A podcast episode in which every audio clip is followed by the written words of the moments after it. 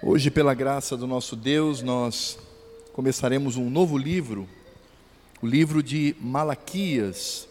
É o último livro do Velho Testamento. Eu convido você a abrir a palavra de Deus em Malaquias, no capítulo 1, e nós daremos início na exposição deste livro.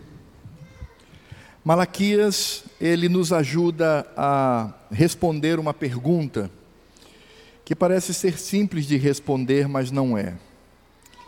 A pergunta que Malaquias nos ajuda a responder é: amamos de fato ao nosso Deus? Será que temos no coração um amor genuíno, pujante para com o Senhor?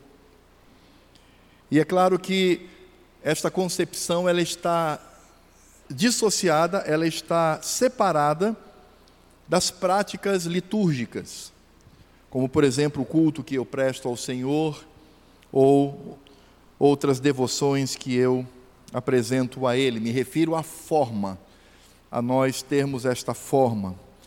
Por vezes, o culto para nós se torna como uma coreografia, algo repetido que realizamos sempre, mas o nosso coração está longe do Senhor.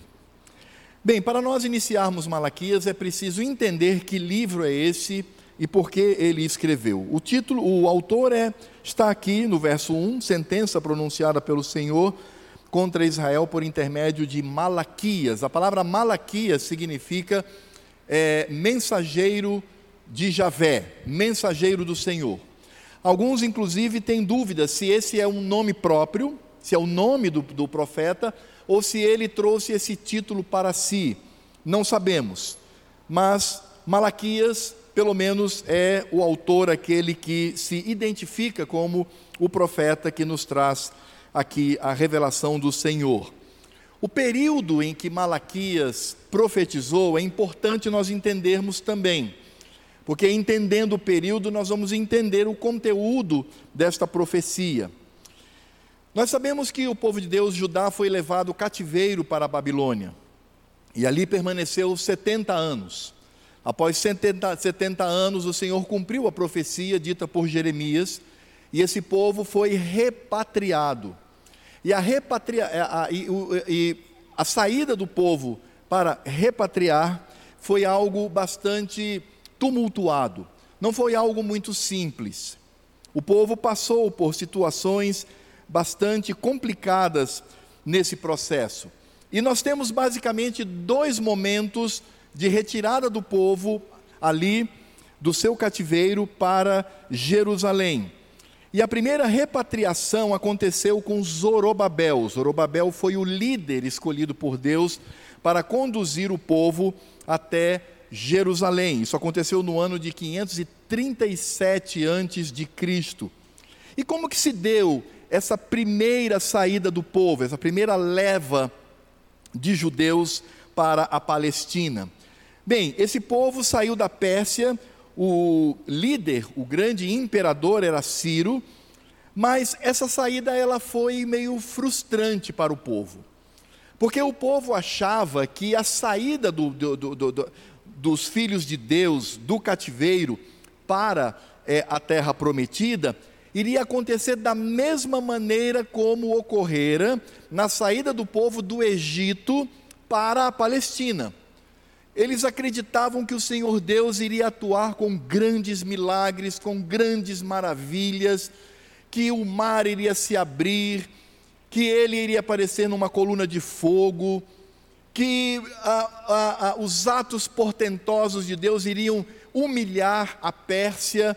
Eles achavam que ia ser dessa forma, eles tinham essa expectativa, se criou essa expectativa ao longo dos 70 anos.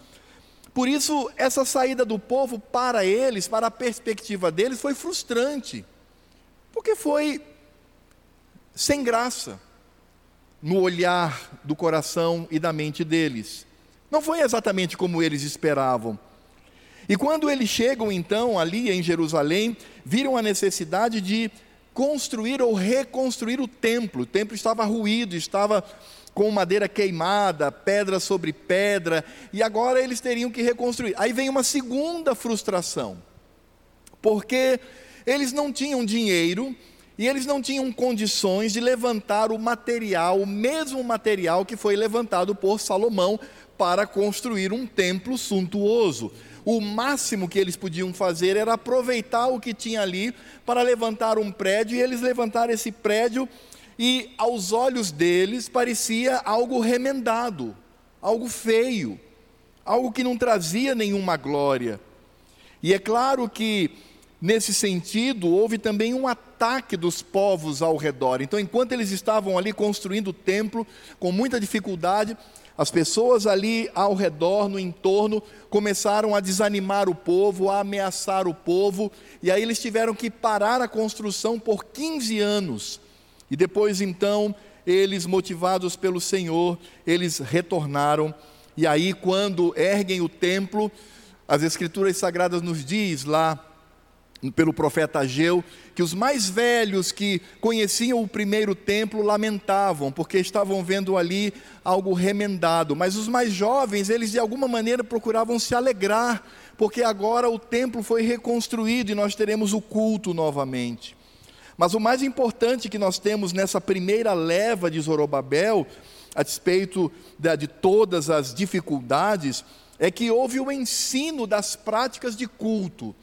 O princípio regulador do culto no Velho Testamento foi ensinado ao povo e eles ali então vivenciaram um avivamento. Houve de fato um avivamento no meio do povo, do povo de Deus.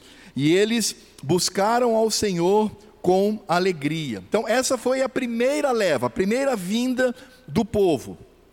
Depois se passaram mais ou menos 10 a 15 anos, e uma segunda leva então veio, e agora essa leva vem com Neemias.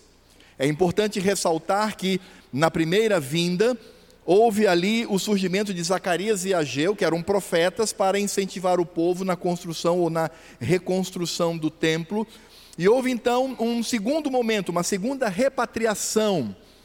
E agora quem está à frente é Neemias. Bem, o templo não precisava mais ser reconstruído. O que, nós vamos fazer agora? Ah, os muros.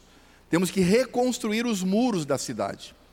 E eles então se colocam ali apostos para a reconstrução, mas parece que era uma cena já vivida. As pessoas do entorno não aceitavam isso e começaram a atacar, começaram a tentar desanimar o povo de reconstruir o muro. E veja que a reconstrução do templo apontava para o culto, a reconstrução do muro apontava para o fato de que era um povo de Deus e um povo que deveria se consolidar na terra.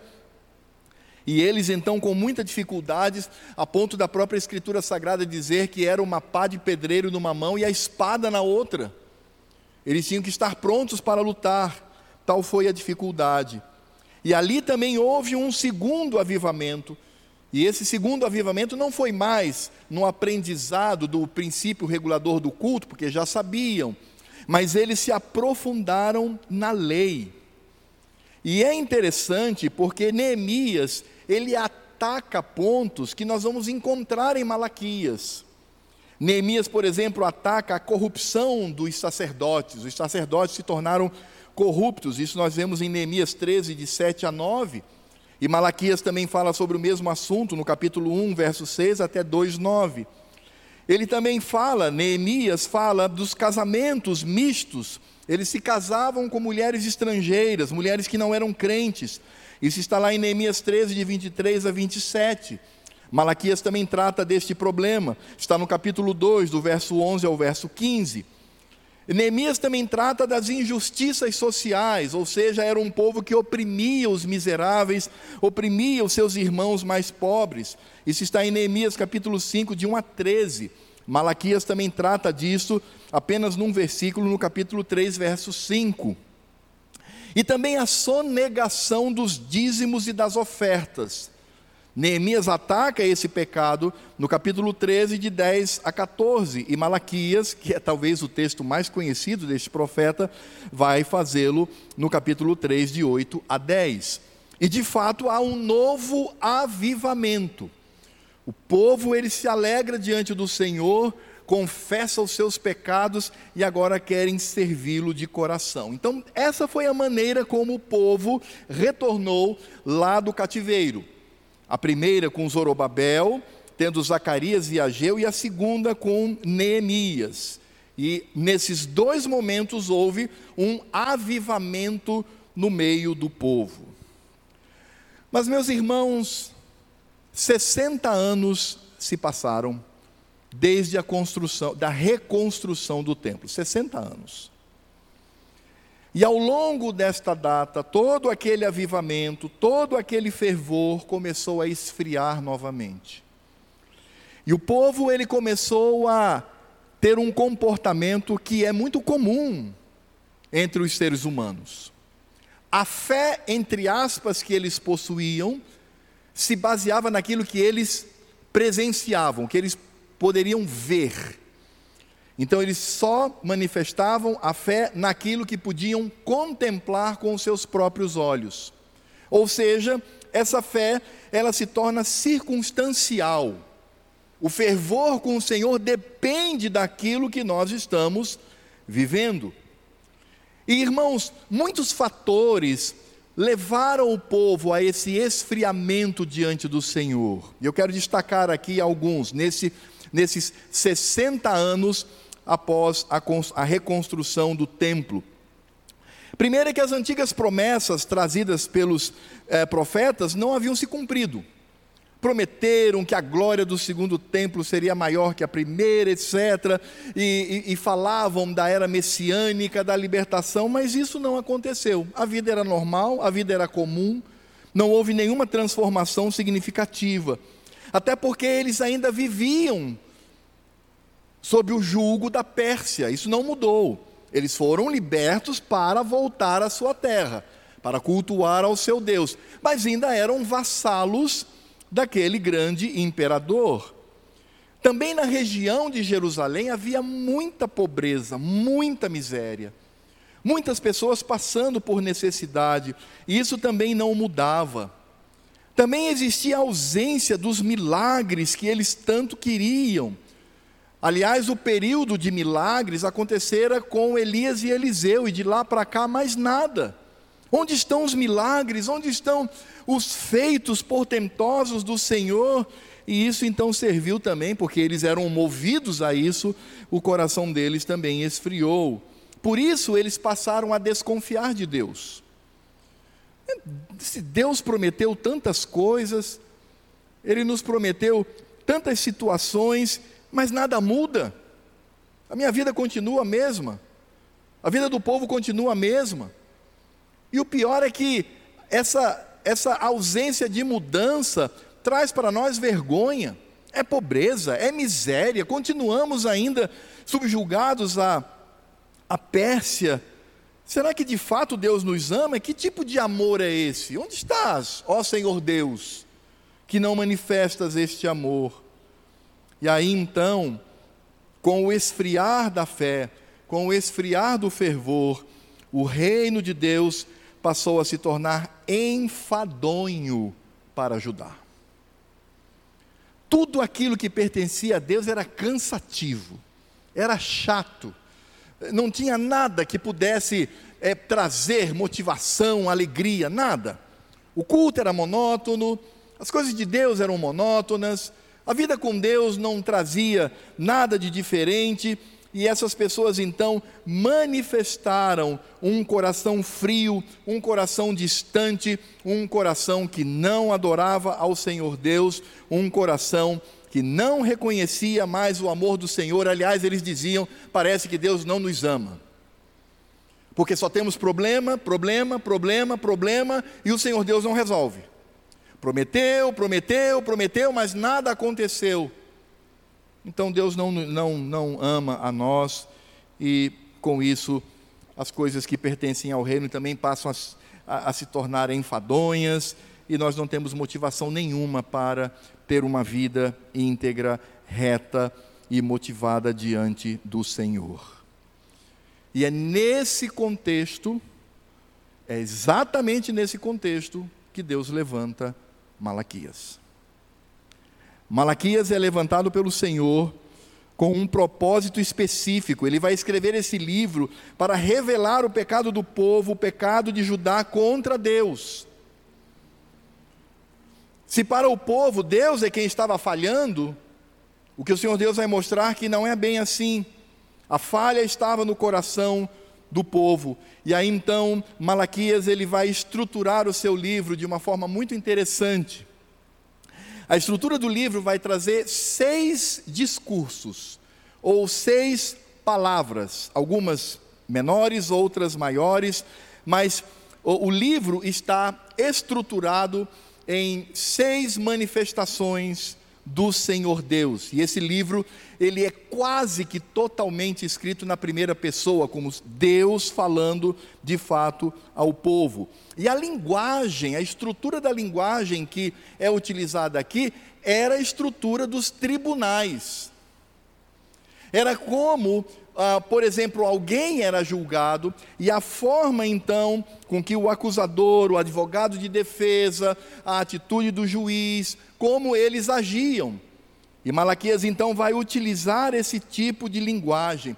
Então, quando nós olhamos, irmãos, para Malaquias, esse livro é como se fosse, olha só que coisa interessante, é como se Judá recebesse do oficial de justiça uma intimação e ele pegasse essa intimação e lesse, e nessa intimação ele estava obrigado a comparecer numa audiência. Alguém entrou contra você. Alguém, de fato, está levantando um processo contra você. E aí Judá diz: e quem é que está processando? E embaixo mostrasse: quem está processando é Deus. Deus está convocando o povo para, num ambiente de tribunal, resolver essa questão. Era isso. Ou seja, o próprio Deus não era o denunciante, mas era o queixante. Ele estava se queixando e ele estava ali colocando-se diante do Senhor. Essa é a estrutura do livro. E aí, então, como eu disse, esse livro vai se estruturar em seis momentos, em seis discursos que são ditos pela estrutura do tribunal. O livro começa com uma introdução, que é o título, no verso 1, capítulo 1, sentença pronunciada pelo Senhor contra Israel, por intermédio de Malaquias. Veja a linguagem já aqui, não é? Sentença pronunciada pelo Senhor contra Israel. Então o Senhor Deus entrou com um processo contra o povo de Judá. E aí temos então os diálogos. O primeiro diálogo vai falar do amor de Deus Está no capítulo 1, fique com a sua Bíblia aberta aí, irmão, para acompanhar. Está no capítulo 1, do verso 2 ao verso 5. Depois temos a profanação do culto, que é o que está no capítulo 1, verso 6 até o capítulo 2, verso 9. Depois, uma palavra contra o casamento misto, o casamento julgo desigual, está no capítulo 2, do verso 10 ao verso 16. Depois, o Senhor fala da vinda do seu anjo para o meio do povo, Está no capítulo 2, verso 17 até capítulo 3, verso 5. Depois, então, aí vem a parte mais conhecida do livro, o Senhor Deus denunciando o roubo com relação aos dízimos e às ofertas, capítulo 3, de 6 a 12. E, por fim, o último discurso, um paralelo entre o justo e o ímpio. Então, essas são as queixas do Senhor contra aquele povo. Ele fala do seu amor, a profanação do culto, o casamento misto, a vinda do anjo do Senhor, o roubo nos dízimos e ofertas e o paralelo entre o justo e o ímpio. E depois então o livro ele tem duas conclusões. A primeira está no capítulo 4, verso 4, quando o Senhor Deus fala da lei, da supremacia da lei, e depois no capítulo 4, versos 5 e 6, quando ele fala de Elias, da vinda de Elias para abrir caminho para o Senhor. Esse é o contexto, essa é a estrutura. É isso que nós encontramos nos quatro pequenos capítulos deste livro. Um livro que faz uma pergunta para a igreja: Você ama Deus? Prove que você ama Deus. Prove. Este é o início da queixa do Senhor para com aquele povo. Então agora nós vamos tratar dos dois primeiros discursos. O primeiro que fala do amor de Deus e o segundo que fala da profanação do culto. E nós vamos fazer a leitura ao longo da exposição. O amor de Deus está no capítulo 1, do verso 2 até a primeira parte do verso 6. Acompanhe comigo na Escritura Sagrada. Diz assim: Eu vos tenho amado, diz o Senhor, mas vós dizeis: em que nos tem amado? Não foi Esaú, irmão de Jacó, disse o Senhor. Todavia amei a Jacó, porém aborreci, ou seja, odiei a Esaú. E fiz dos seus montes uma assolação e dei a sua herança aos chacais do deserto. Se Edom diz: Fomos destruídos, porém tornaremos a edificar as ruínas. Então diz o Senhor dos Exércitos: Eles edificarão, mas eu destruirei, e Edom será chamado terra de perversidade e povo contra quem o Senhor está irado para sempre. Os vossos olhos o verão, e vós direis: Grande é o Senhor, também fora dos limites de Israel. E a primeira parte do verso 6: O filho honra o pai, e o servo ao seu senhor. Se eu sou o pai, onde está a minha honra? E se eu sou o Senhor, onde está o respeito para comigo? O Senhor Deus começa a sua queixa, imaginemos aí um tribunal, e o Senhor Deus começa a sua acusação contra Judá, falando do que ele sente pelo povo.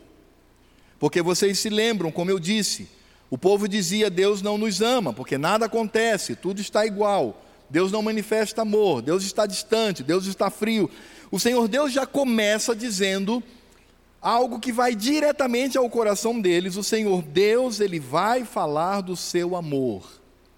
E nós vamos perceber que pela estrutura desse livro de tribunal, ele vai acontecer da seguinte maneira: há uma apresentação, há uma contestação de Judá, e há uma confirmação do Senhor.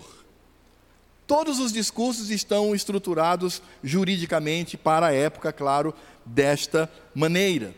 E veja só como começa o verso 2: Eu vos tenho amado, diz o Senhor. Essa é a afirmação de Deus, é a constatação do Senhor diante do povo. Agora, vem aqui o povo contestando a Deus. Diz assim: Mas vós dizeis, em que nos tem amado? Nos tens amado? Como? Como assim, Senhor? Há um equívoco aqui.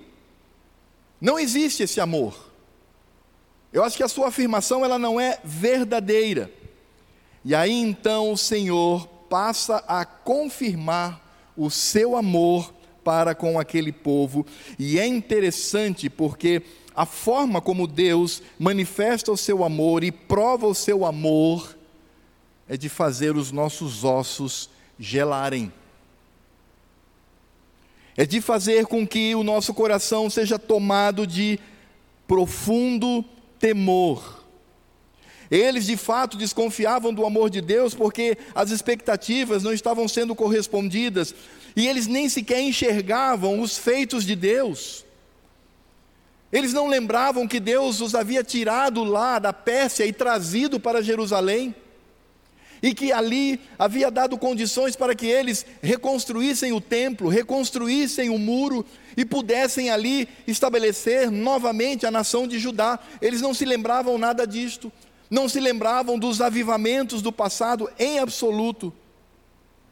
Ao contrário, eles apenas diziam que Deus não os amava, e o Senhor Deus, então, com essa contestação, por quê? Como nos amas? E aí eles vão agora, o Senhor Deus vai agora provar esse amor. E o que o Senhor Deus mostra, amados, é que ao contrário do que poderia parecer, ele continuava amando seus filhos.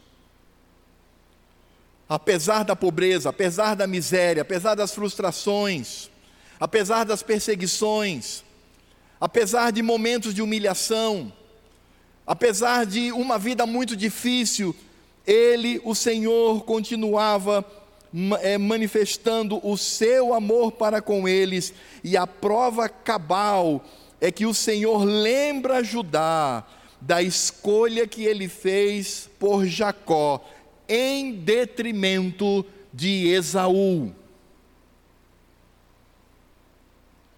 Em outras palavras, Deus diz: Eu escolhi vosso pai, assim como vos escolhi. Eu escolhi este povo para mim e eu rejeitei a Esaú. Eu decidi amar a vocês na pessoa de seu pai Jacó e eu decidi odiar e destruir Esaú. É por isso que há aqui um paralelo entre os judeus e os edomitas. Os edomitas vinham de Edom. Edom era povo de Esaú. O Senhor Deus, ele tomou uma decisão. Ele decidiu odiar Esaú, sendo Esaú filho do mesmo pai de Jacó. Eram irmãos.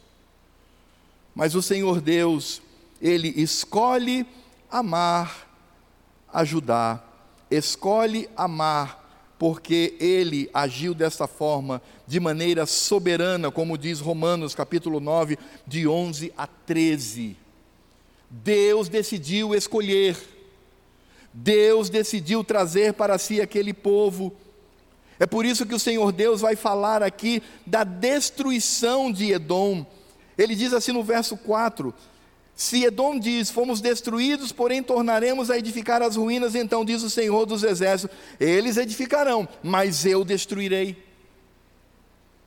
E o contraste que nós encontramos aqui é que enquanto Jerusalém estava de maneira bastante é, difícil, numa situação bastante sofrida, mas estava ali se soerguendo à sombra de um grande império como a Pérsia, Deus dizia: vocês estão construindo, nada está destruindo a obra de vocês, mas eu destruo toda a obra que Edom levantar. Eles levantam, mas eu vou lá e acabo com eles. É por isso que historicamente nós entendemos que Edom, os descendentes de Esaú, foram varridos da terra pelos nabateus, que eram andarilhos do deserto, e que perseguiram do nada este povo, levando a sua derrota e a sua vergonha. E aí então Jacó precisa entender que o Senhor Deus deu a ele e aos seus descendentes aquilo que eles não mereciam. O que Deus está dizendo é: Judá, como é que você diz que eu não amo você? Se desde Jacó até aqui eu tenho preservado a vocês e vocês não merecem um milímetro do meu amor. Esaú e os seus descendentes tiveram aquilo que mereciam, vocês não. Vocês foram alcançados pela minha misericórdia. Vocês não veem a ira com que eu uso, o ódio com que eu uso, o furor que eu tenho contra Esaú e os seus descendentes porém, com vocês, eu tenho dado a oportunidade, inclusive, de reconstrução do culto e da dignidade cultural, com os seus muros levantados. Ah, meus irmãos, o que nós entendemos aqui é que Judá precisava entender que o amor do Senhor, ele não deve ser visto pelas circunstâncias. Há morte, enfermidade, doenças, é, dívidas e falência e nada acontece. Não, o amor de Deus não pode ser visto por essa perspectiva. O amor de Deus precisa ser visto pela perspectiva da eleição incondicional. Ele nos escolheu para si. O que pode suplantar qualquer ato desta magnitude? E para isto ele mandou o seu filho para morrer por nós. Ele entregou o seu filho para morrer, para ser moído pelos pecados daquele que Deus, na sua soberania, decidiu amar. Esta é a grande lição. O problema de nós, seres humanos, é que nós atribuímos o nosso amor e nós atribuímos o amor de Deus com as circunstâncias. Quando eu tenho saúde, casa, bom emprego, dinheiro, que maravilha.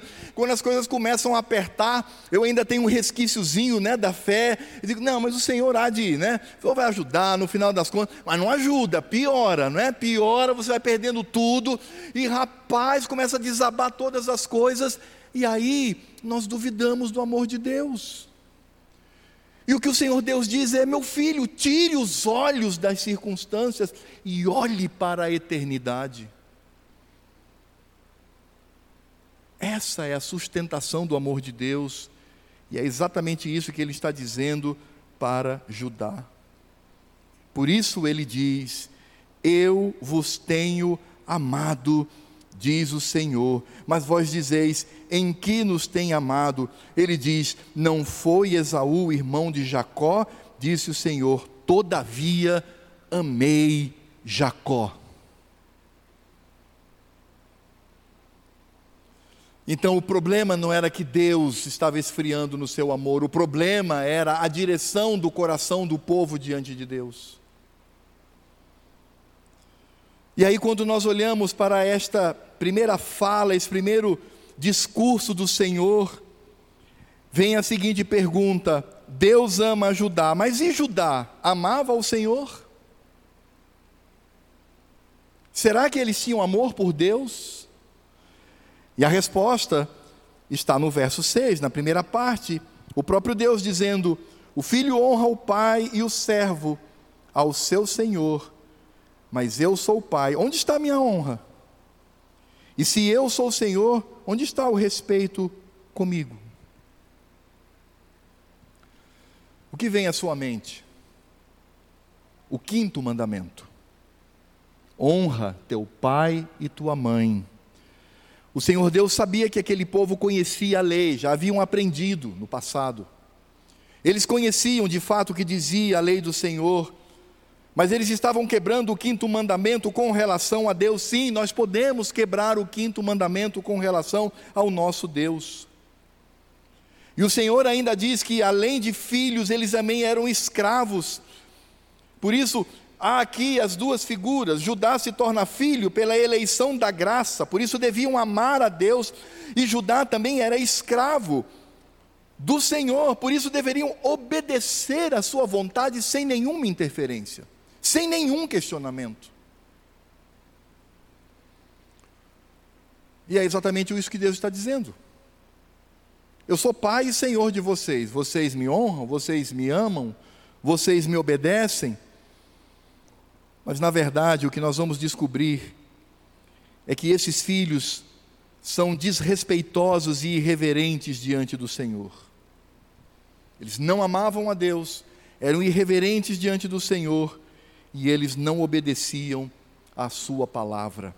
E aí, irmãos, todos os seis discursos próximos que vierem decorre desta situação triste. Deus ama seu povo, mas o povo não ama a Deus. E quando o povo não ama a Deus, o que, que acontece? Primeiro, eles profanam o culto solene.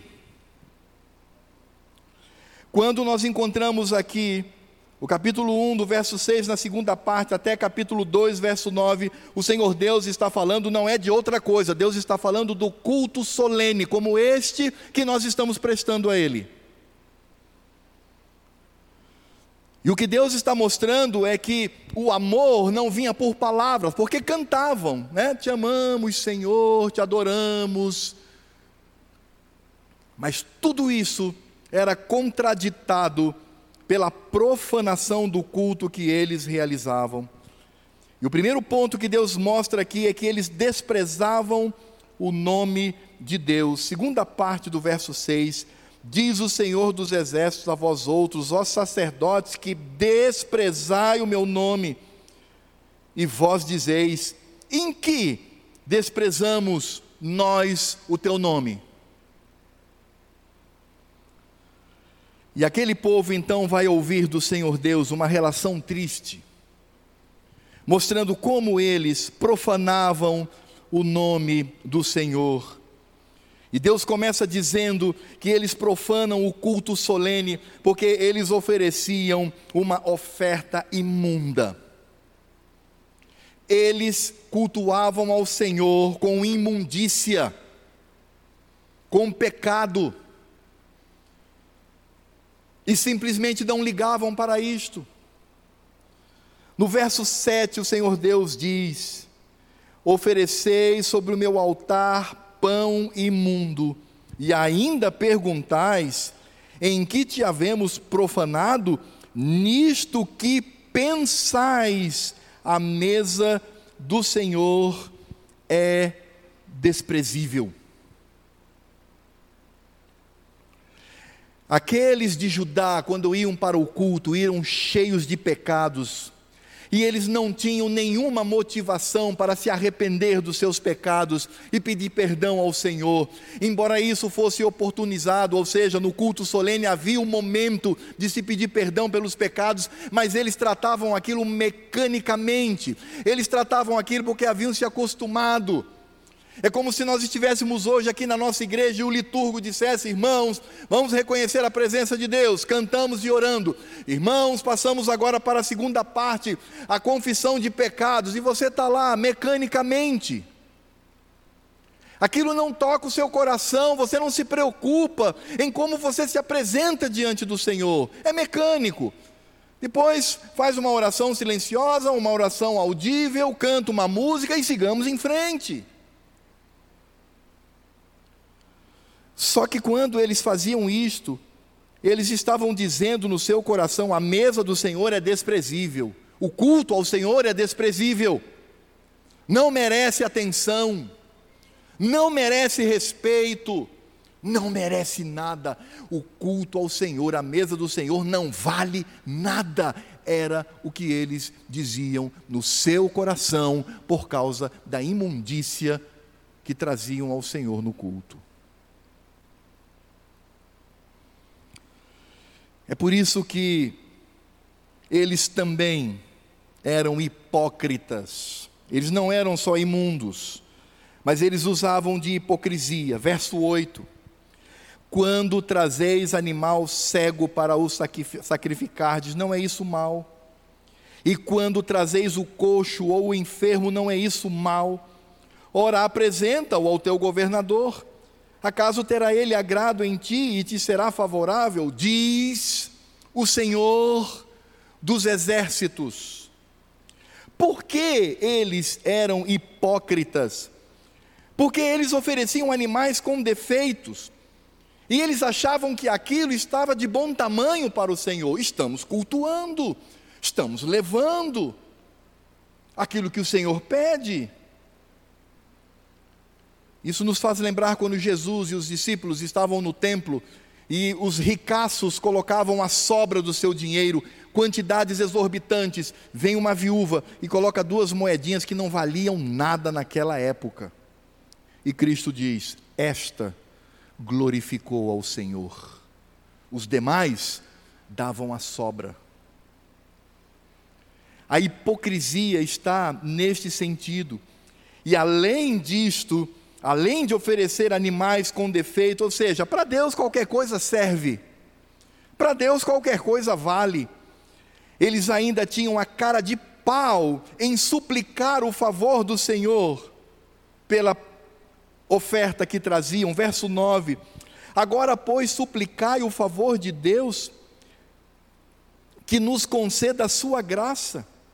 Mas com tais ofertas nas vossas mãos, aceitará Ele a vossa pessoa, diz o Senhor dos exércitos. Quando uma pessoa não ama a Deus, o culto que ela oferece é cheio de hipocrisia. Eles fazem aquilo que lhe dá na telha.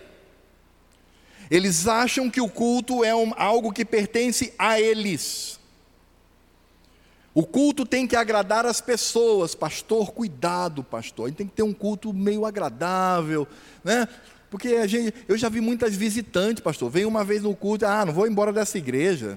Que pregação é essa? Que culto frio é esse? Então, pastor, a gente tem que animar um pouco mais. A gente tem que né, dar uma sambada aí para atrair essas pessoas. É dessa forma que nós agimos, irmãos. Nós olhamos para o culto como se fosse algo nosso. E Deus é apenas um despachante da sua graça.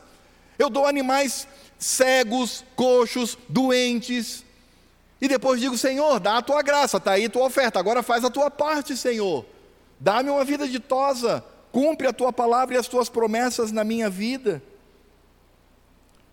Por isso eles não entendiam o sentimento de Deus diante de tudo isso. Sim, irmãos, porque Deus é uma pessoa, Deus não é uma força, Deus não é uma energia, Deus é uma pessoa que ama, que odeia, que se entristece, que se alegra, como nós.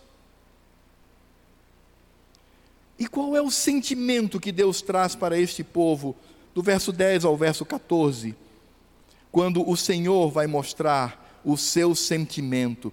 E o primeiro sentimento, olha só, irmãos, vejam, Deus diz para aquele povo: parem de cultuar.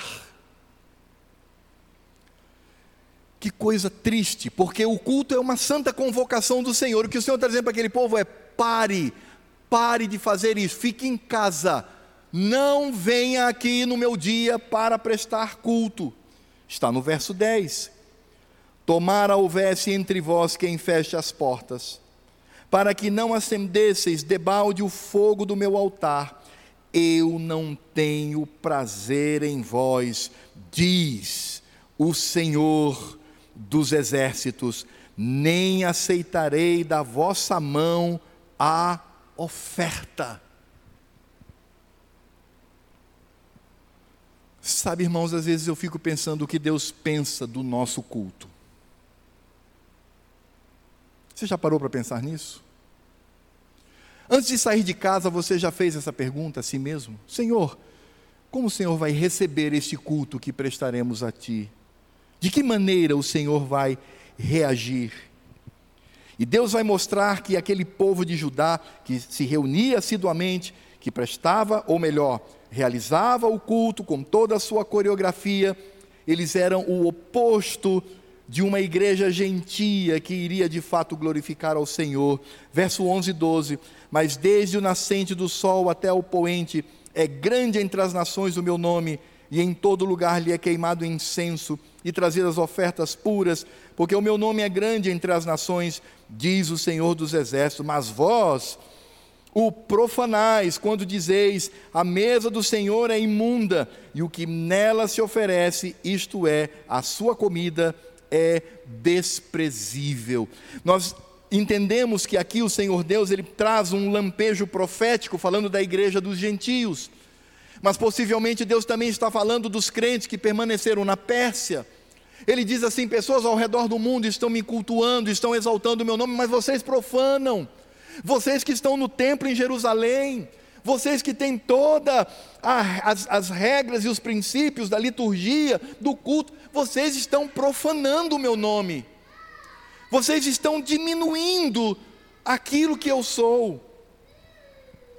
E aí então, Deus vai mostrar que, apesar da presença deles no culto, mas o coração deles estava enfadado do Senhor, e eles tentavam enganar a Deus com aquilo que faziam no culto. Verso 13: E dizeis ainda, que canseira, e me desprezais, diz o Senhor dos exércitos, Vós ofereceis o dilacerado e o coxo e o enfermo, assim fazeis a oferta, aceitaria isso da vossa mão, diz o Senhor.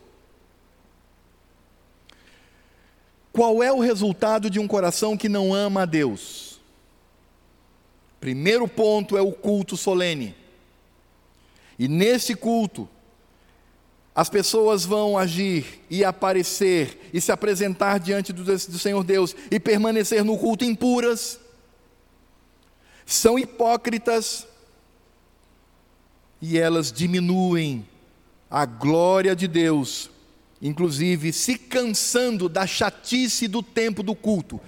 culto demorado, que sermão cumprido. Eita, passou, passaram-se dez minutos do culto. Pastor, alto lá, está passando muito aí. Para terminar oito e meia. Eu saí da igreja era nove, era oito e quarenta.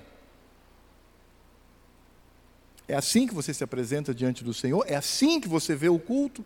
Vai para o cinema, fica três horas e meia vendo bobagem.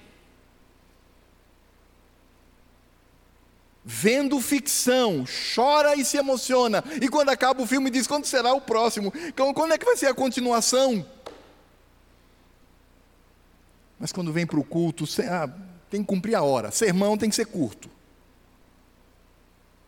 Ah, é assim que nos apresentamos diante do Senhor?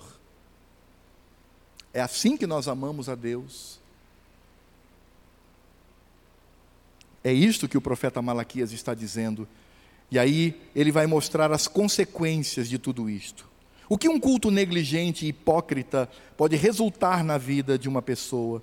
Isso está no capítulo 1, verso 14, até o capítulo 2, verso 9. E a primeira palavra do Senhor, trazendo a consequência da atitude deles no culto, no coração e nas práticas, é a ação apavorante de Deus. Verso 14. Olha a linguagem. Não é pastor Alfredo, queridos, que está dizendo, não sou eu. Aliás, eu estou junto com os irmãos. É Deus falando. Ele diz assim: Pois maldito seja o enganador, que tendo um animal sadio no seu rebanho, promete e oferece ao Senhor um defeituoso, porque eu sou o grande rei, diz o Senhor dos exércitos, meu nome é terrível entre as nações, maldito seja você, diz o Senhor. Irmãos, não há como não tremer. Porque faça uma pergunta agora ao seu coração, só você e Deus. O que, que o Senhor está vendo em você e o que Ele está dizendo acerca de você?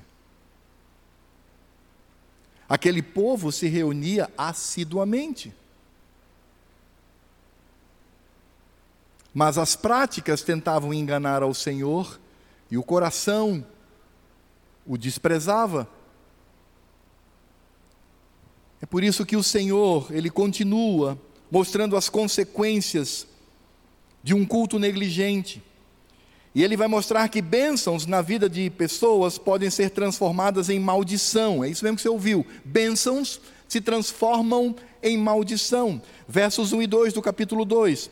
Agora, ó sacerdotes, para vós outros é este mandamento se o não ouvirdes e se não propuserdes no vosso coração dar honra ao meu nome, diz o Senhor dos Exércitos, enviarei sobre vós a maldição, e amaldiçoarei as vossas bênçãos. É isso mesmo que você ouviu, amado. É isso que Deus está dizendo para ajudar. Amaldiçoarei as vossas bênçãos.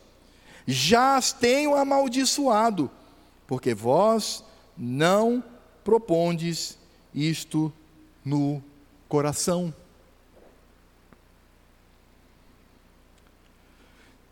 E você pode imaginar isso? Aquilo que é bênção na nossa vida, Deus transforma em maldição.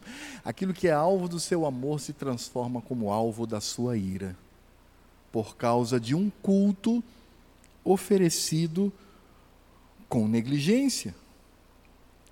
E não somente isso, mas o Senhor também vai expor aqueles sacerdotes e aqueles adoradores à vergonha.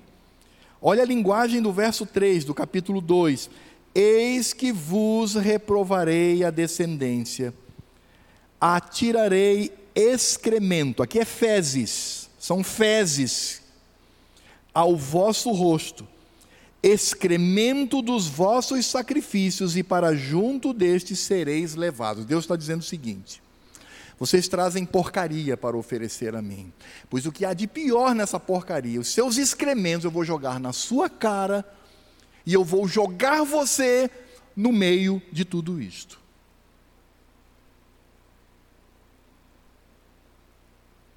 Estou enganado ou é isso que o Senhor Deus está dizendo aqui nas Escrituras Sagradas, irmãos? Será que pastor Alfredo está vendo demais? Ou podemos confirmar isso na Escritura Sagrada? Do que Deus está dizendo para o povo de Judá. Aquele povo que ele diz: Eu amo vocês. Aquele povo que ele diz: Eu vos escolhi como escolhi vosso pai. Aquele povo que se reunia para cultuá-lo. E por que Deus faz tudo isto? Porque a disciplina do Senhor visa a preservação da sua aliança. O Senhor Deus, ele age com poder, não para satisfazer mimos, não para satisfazer meninices de crentes. Deus age para manter a sua aliança feita pelo seu santo nome. É o que nós vemos do verso 4 ao verso 8. Diz assim a palavra do Senhor, acompanhem comigo.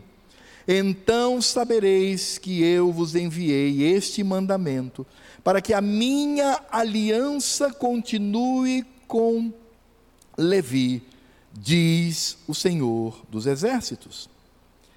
Minha aliança com ele foi de vida e de paz. Ambas lhe dei eu para que me tremesse. Com efeito, ele me temeu, para que me temesse com efeito, ele me temeu e tremeu por causa do meu nome. A verdadeira instrução esteve na sua boca, e a injustiça não se achou nos seus lábios. Andou comigo em paz e em retidão, e da iniquidade apartou a muitos.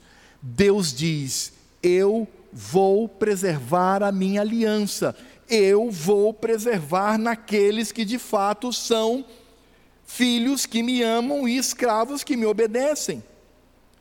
E aí então o Senhor mostra a situação daqueles sacerdotes daquele povo no verso 8: Mas vós vos tendes desviado do caminho, e por vossa instrução tendes feito tropeçar a muitos, violastes a aliança. Esta é a preocupação e o alvo do Senhor, violastes a aliança de Levi, diz o Senhor dos exércitos. Prioridade de Deus não é atender aos nossos mimozinhos, não. As nossas meninices, as nossas criancices. O alvo de Deus é preservar um povo santo e santificado pela obra de Cristo. O alvo do Senhor é a preservação da sua aliança por isso ele não mede esforços pela sua soberania em agir para esta preservação. E é por isso que o Senhor Deus diz àqueles sacerdotes que eles iriam perder a sua autoridade espiritual e o seu respeito diante do povo, e o próprio povo também seguiria este, no último verso de hoje, verso 9: Por isso também eu vos fiz desprezíveis e indignos diante de todo o povo, visto que não guardastes os meus caminhos e vos mostrastes parciais no aplicardes a lei. Vocês relativizam a lei. Por isto, vocês se tornaram desprezíveis. Vocês acham que o meu nome é desprezível, mas vocês se tornaram desprezíveis diante de todo o povo. Irmãos, quando nós olhamos para este relato chocante, para um povo que achava que estava tudo muito bem, estava cultuando muito bem, que tudo estava às mil maravilhas, com respeito ao culto, irmãos. Estou falando com respeito ao culto.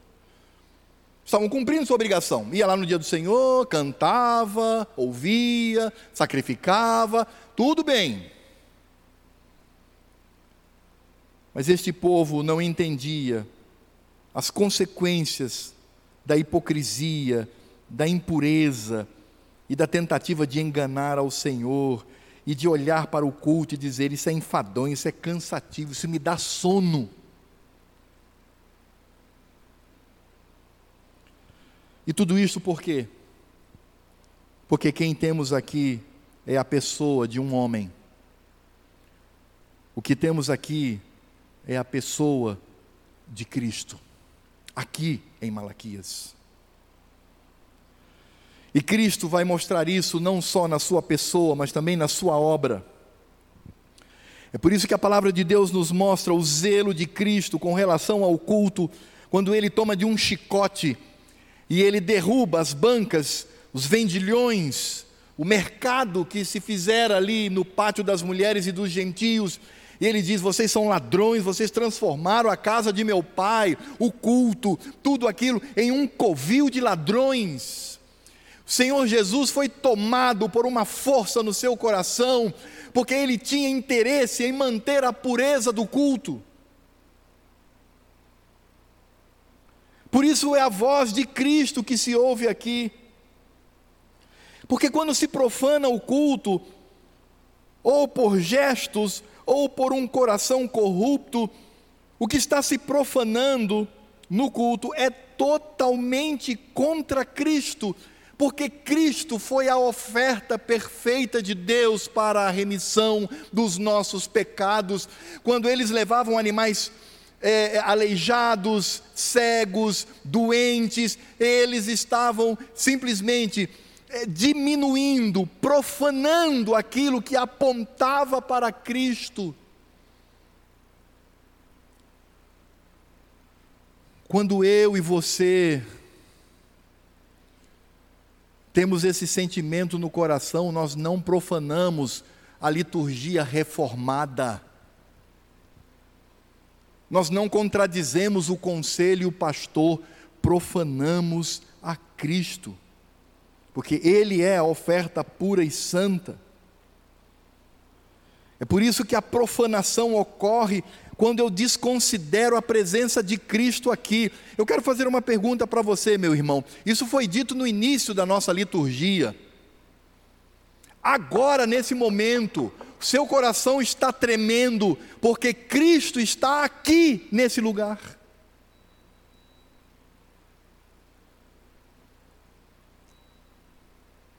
Ou você já se esqueceu disso e você está só olhando o relógio para acabar o sermão e ir para casa ou fazer qualquer outra coisa.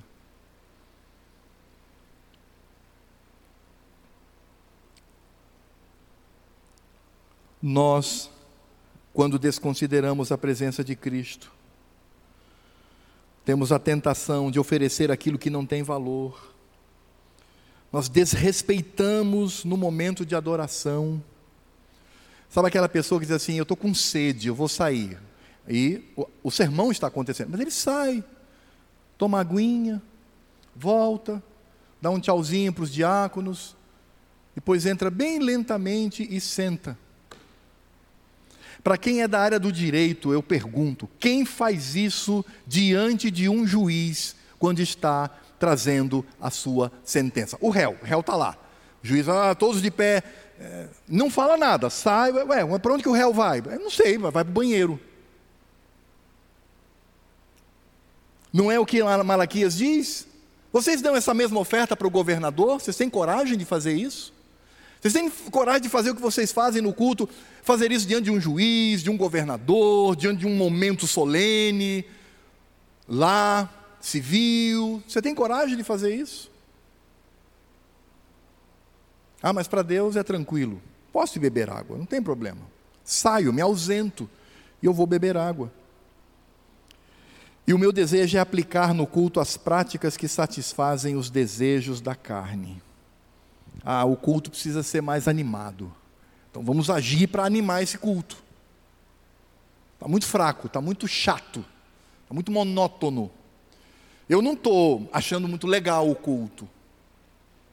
Eu não estou dizendo com isso, irmãos, que o culto deve trazer um peso sobre nós. Não é isso. Pelo contrário, o culto é momento de alegria. Mas essa alegria vem do espírito, não do meu corpo, não do que eu faço. Vem de Deus. E quais seriam as aplicações para nós essa noite? Quando devemos sondar o nosso coração para ver se não estamos profanando a Cristo que está presente aqui conosco. Em primeiro lugar, será que a atitude frente à vida, nossa, irmãos, não demonstra uma certa incredulidade em relação ao amor de Deus? Os negócios vão mal, a doença chega, os problemas. Será que não somos tentados a achar que Deus não nos ama? Por isso, em segundo lugar, como é que eu posso ter certeza do amor de Deus para comigo?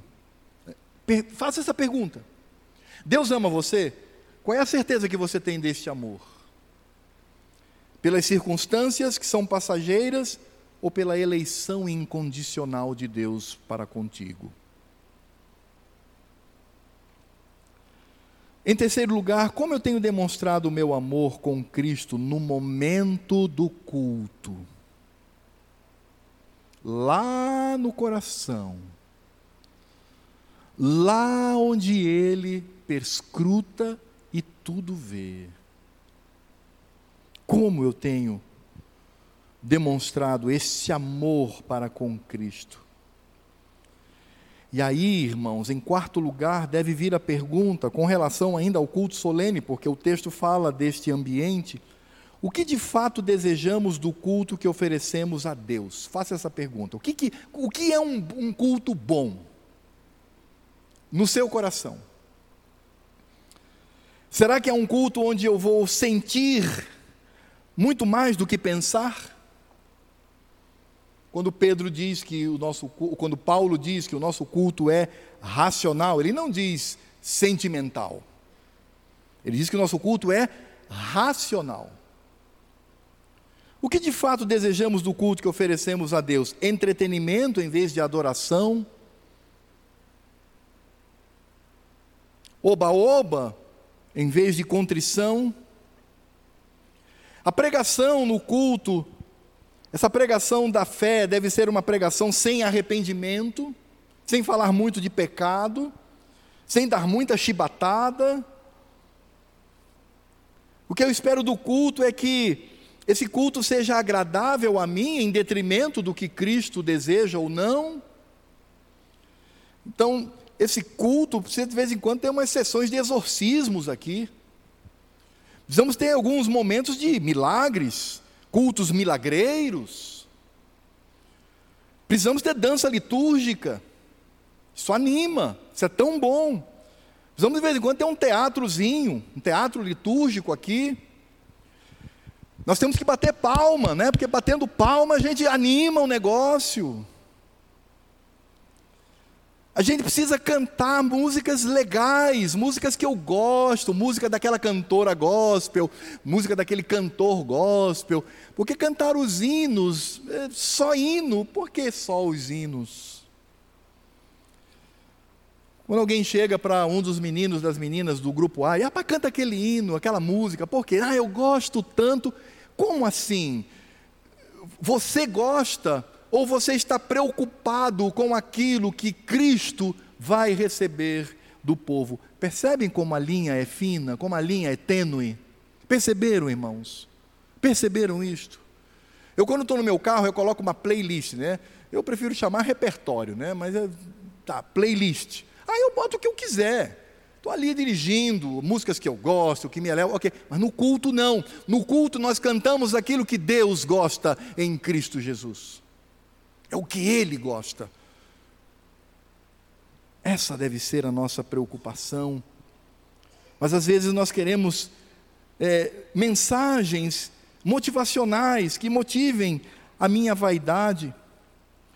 Ah, pastor, precisamos de culto infantil, porque as crianças atrapalham um pouco, então vamos retirá-las. Quem sabe lá a gente faz um teatro de bonecos para crianças, que maravilha, não é? Culto infantil, quem vai pregar é o totó, é o bonequinho que vai falar. O que, que é isso, irmãos? Se não olharmos para o nosso coração e perguntar de fato o que desejamos do culto que oferecemos ao Senhor. E a nossa atitude, ela vai demonstrar isso com clareza, amados no que diz respeito ao que desejamos do culto que oferecemos a Cristo. Pouca frequência com que congregamos. Eu fico em casa. Quantas pessoas que devem estar me vendo pela internet não vieram mais ao culto? Eu pergunto por quê? Ah, pandemia. Pandemia não vai ao supermercado, não vai ao shopping, não vai a lugar nenhum? Simplesmente deixou de congregar porque não faz falta. Eu vejo os jovens, e com razão, até eu reclamo. Puxa vida, essa pandemia, os cinemas todos fechados, não passa mais filme. Certo, não tem pecado nisso, não, pessoal. Eu também reclamo. Mas você já pensou isso também com relação ao culto? Eu era edificado quando eu recebi o WhatsApp de irmãos no tempo do afastamento total, quando pessoas depois do sermão na televisão diziam: Pastor Alfredo, estou em lágrimas aqui, eu estou chorando de saudades de congregar com os meus irmãos. A impaciência no culto, a distração na hora da mensagem, é um olho no celular e o outro no pastor. São os olhos no pastor, mas a cabeça lá no problema da semana. A falta de preparo antecipado para a adoração no sábado, quando eu já devo criar esse clima no meu coração, me antecedendo, não, não, não, eu vou aproveitar, porque amanhã é aquele dia, né? Aquele dia chato, aquele dia que não pode fazer nada, então agora eu vou até meia-noite eu vou aproveitar. Sem se preparar com antecipação para a adoração, falta de santidade, diante de Deus, falta de entusiasmo ao cantar, eu tenho que fazer animação mecânica. Eu dependo de animação mecânica para entusiasmar o meu cântico, quando isso deveria vir do fato de que eu estou diante do meu Cristo. É o coração, tudo isso que eu disse, irmãos, provém de um coração que diz: tudo no culto é desprezível, tudo no culto é imundo. O culto, falo isso com temor e tremor diante do meu Senhor. O culto não presta.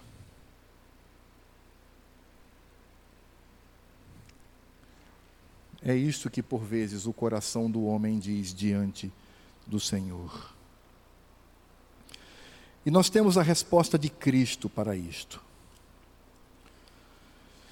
Isaías 29, de 13 a 16, diz assim: O Senhor disse: Visto que este povo se aproxima de mim, e com a sua boca e com os seus lábios me honra, mas o seu coração está longe de mim, e o seu temor para comigo consiste só em mandamentos de homens que maquinalmente aprendeu.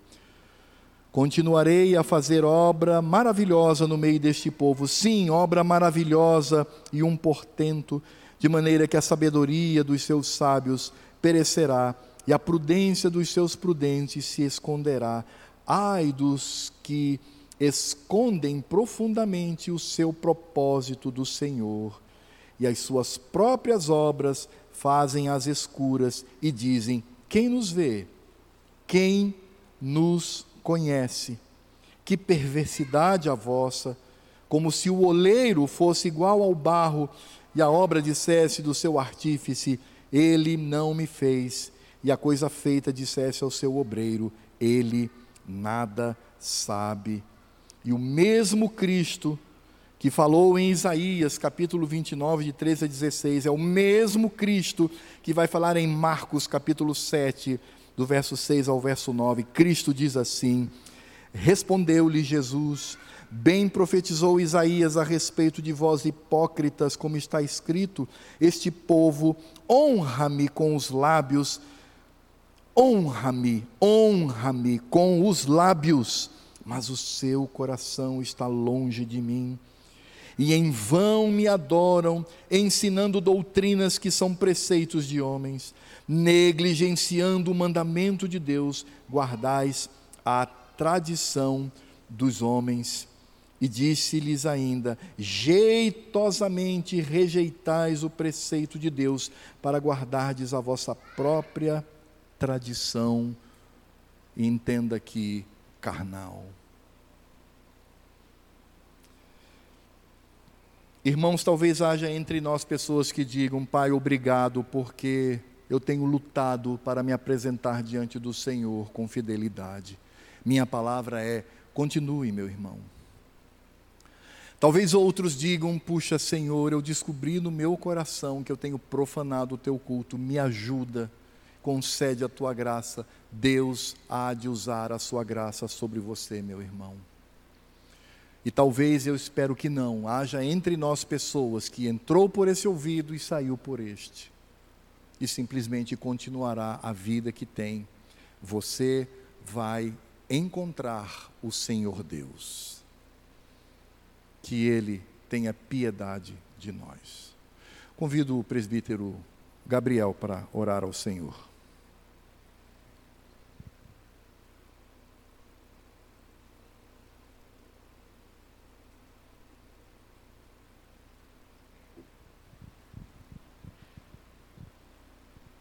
Fiquemos de pé, por favor, quem puder.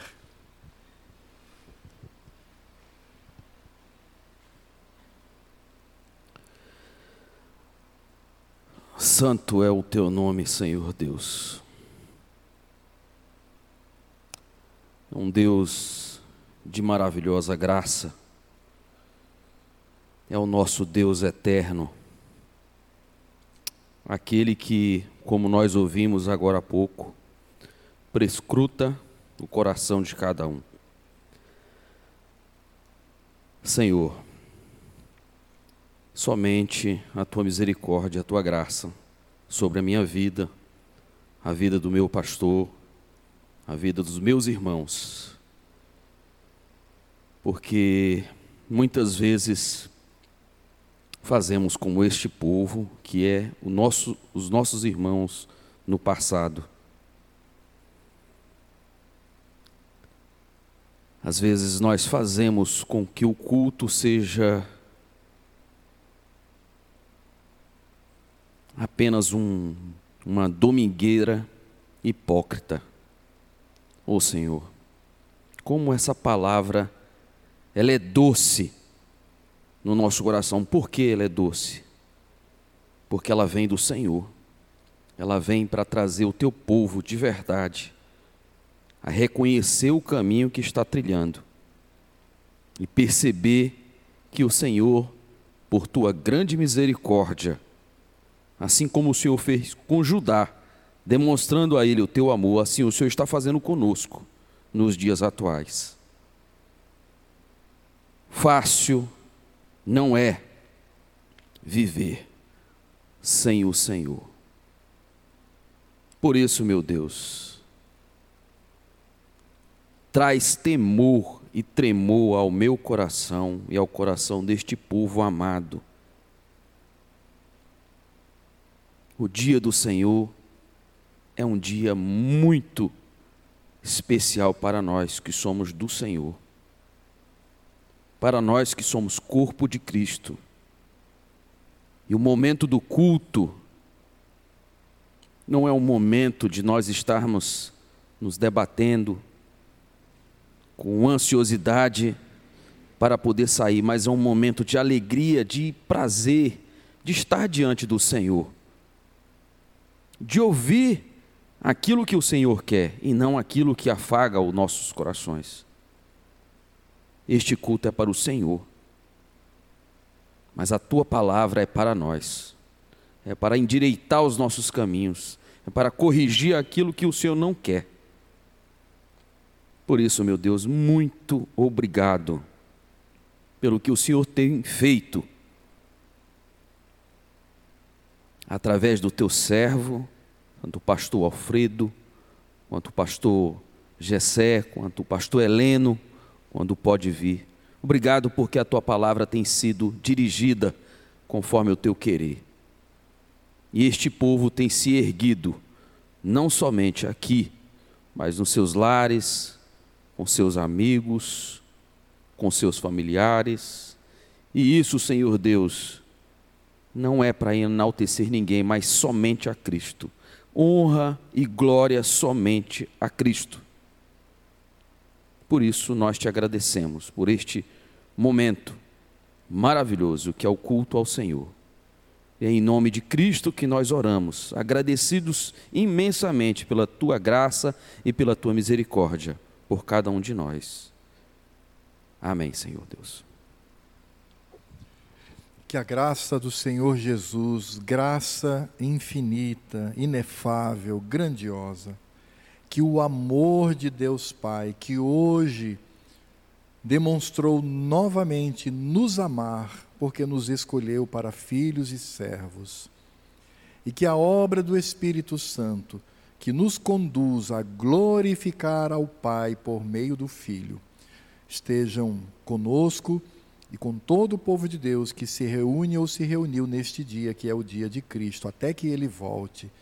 Maranata, vem, ó noivo amado, e leva-nos para a eternidade contigo. Amém. Pode sentar, meu querido. Há algum visitante